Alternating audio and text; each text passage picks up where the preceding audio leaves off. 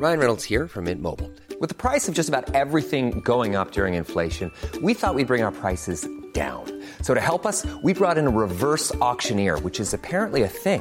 Mint Mobile unlimited premium wireless. Ready to get 30, 30, bit to get 30, bit to get 20, 20, 20, bit to get 20, 20, bit to get 15, 15, 15, 15 just 15 bucks a month. So, Give it a try at mintmobile.com slash switch. $45 upfront for three months plus taxes and fees. Promo for new customers for limited time. Unlimited more than 40 gigabytes per month. Slows. Full terms at mintmobile.com. lo. Tu dosis diaria de noticias.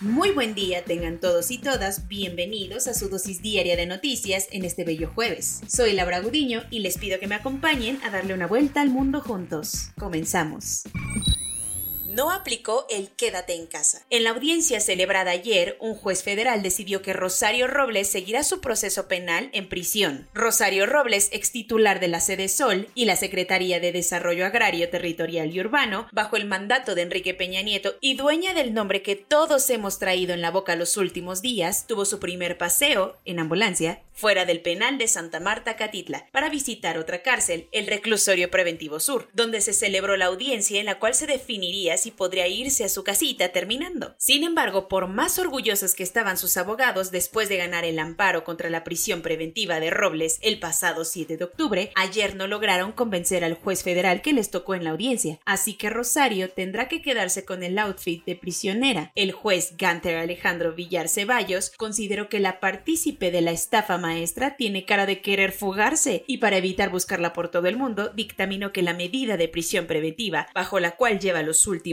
dos años, sigue siendo la única opción viable por lo que tendrá que continuar su proceso penal en la cárcel.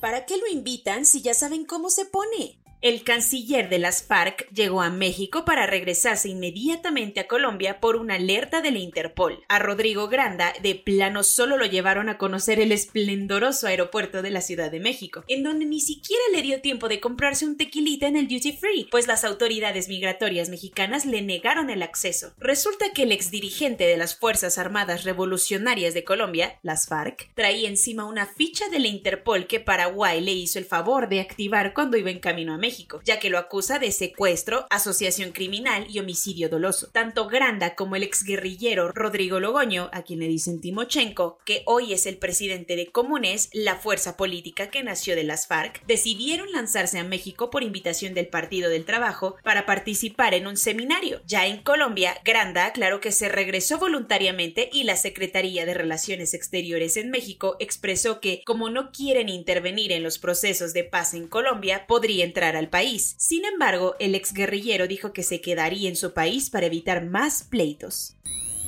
De vuelta a la triste normalidad. La tregua que la pandemia había generado en la guerra civil de Siria se acabó ayer con dos ataques que dejaron al menos 27 personas muertas. Siria vivió el día de ayer dos de sus peores episodios de violencia desde el inicio de la pandemia, que aparentemente había dado cierta tregua a este tipo de episodios y a una guerra que lleva más de 10 años. El primer atentado del día ocurrió cerca de las 6 y cuarto de la mañana cuando un camión militar explotó en el centro de Damasco, la capital del país. El estallido, el peor ocurrido en la capital en más de cuatro años acabó con la vida de 14 personas y un grupo llamado Sarayacuación se adjudicó el ataque, por lo que las autoridades lo calificaron como un movimiento terrorista. Como respuesta, el ejército de Bashar al-Assad bombardeó un mercado en la provincia de Idlib, la única zona del país que sigue en manos de rebeldes. Las bombas dejaron un saldo de 13 personas muertas, incluidos varios niños, además de decenas de heridos. Ambos episodios marcaron claramente la reactivación del fuego que habían pausado las partes en conflicto desde marzo del año pasado.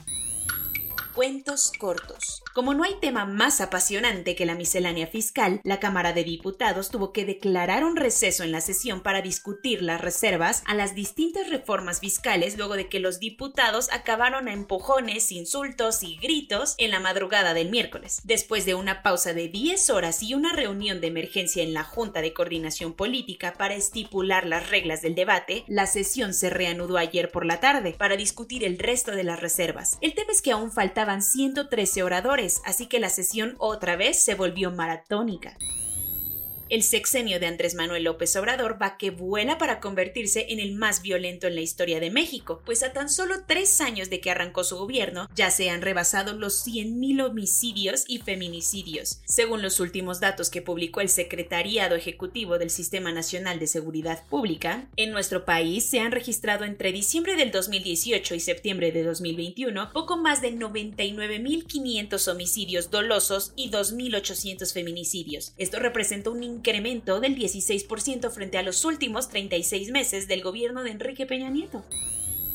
Después del encuentro en Moscú entre Vladimir Putin y una delegación de representantes del gobierno talibán, Sergei Lavrov, el ministro de Exteriores ruso, hizo un llamado a la comunidad internacional para que se caigan con unos cuantos billetitos y ayuden para darle un empujoncito financiero a Afganistán. A los talibanes les surge que se les reconozca de manera legítima en todo el mundo para poder acceder al dinero congelado en el Banco Central de Afganistán y así poder estabilizar el país. Rusia pidió al resto de los países que se animen a interactuar con el nuevo gobierno afgano, lo reconozcan o no.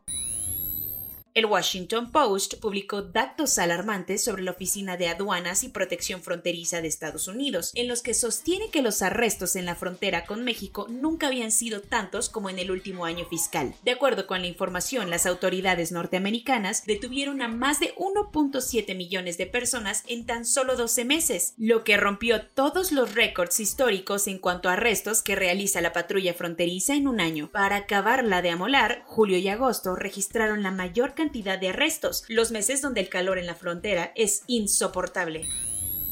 En algún momento del año, la Asociación de Fútbol de Arabia Saudita sugirió organizar un mundial varonil cada dos años. Al presidente de la FIFA, Gianni Infantino, le encantó la idea y hasta dijo que ayudaría a que más naciones calificaran, pero la propuesta no fue tan popular entre la mayoría de los países, al punto que varias selecciones europeas amenazaron con renunciar a la FIFA si esto se hacía realidad. Aún no hay nada escrito, pero Infantino ya convocó a una reunión en diciembre para decidir esto entre todos y aseguró que solo cambiarían cosas si se le beneficia a todos. Una mujer en estado de muerte cerebral tuvo dentro de sí de manera exitosa un riñón de cerdo por 54 horas. La operación de niveles avanzadísimos en desarrollo y tecnología se llevó a cabo el 25 de septiembre en el Centro Médico Langone de la Universidad de Nueva York y se consideró un hito médico que reveló lo próximos que estamos como sociedad de utilizar órganos animales para fines médicos en humanos. El cerdo del cual utilizaron el riñón estaba genéticamente modificado para cumplir con este propósito, pero doctores como Rafael Matessans consideran que esta modificación ha permitido salvar la barrera interespecies. Corona News. En México, el número total de vacunas puestas es de 112.996.000. El número de personas vacunadas con esquema completo es de 51.763.221. Esto representa el 57.85% de la población mayor a los 18 años. López Obrador le envió ayer una carta a la Organización Mundial de la Salud, una carta para que por favor aceleren la aprobación de todas las vacunas contra COVID-19. Como en Rusia nada más no bajan las muertes por COVID-19, el presidente Vladimir Putin decretó toda la semana como no laborable. La Casa Blanca de Estados Unidos presentó ayer su plan de vacunación para los niños entre 5 y 11 años, quienes serán inmunizados con la vacuna de Pfizer. Egipto anunció que la vacunación contra COVID-19 será obligatoria para todos los trabajadores del gobierno, maestros y estudiantes universitarios. La Fundación Bill y Melinda Gates dijo que donará 120 millones de dólares para impulsar a ocho fabricantes de la píldora contra COVID-19, que se supone estará lista a finales del año, y enviarla a los países más pobres. Un estudio del Instituto Nacional de Salud de Italia demostró que solamente las personas muy viejitas o con otra enfermedad mueren por COVID-19 a pesar de ya estar vacunadas. Estados Unidos aprobó que quienes recibieron la vacuna moderna y tengan más de 65 años se apliquen una tercera dosis de refuerzo, así como mayores de 18 que se hayan vacunado con Johnson ⁇ Johnson vayan por otra dosis. También autorizó que se combinen marcas distintas de vacunas contra COVID-19. Soy Laura Gudiño y esta fue su dosis diaria de noticias del jueves 21. Que tengan un lindo día y nos vemos mañana.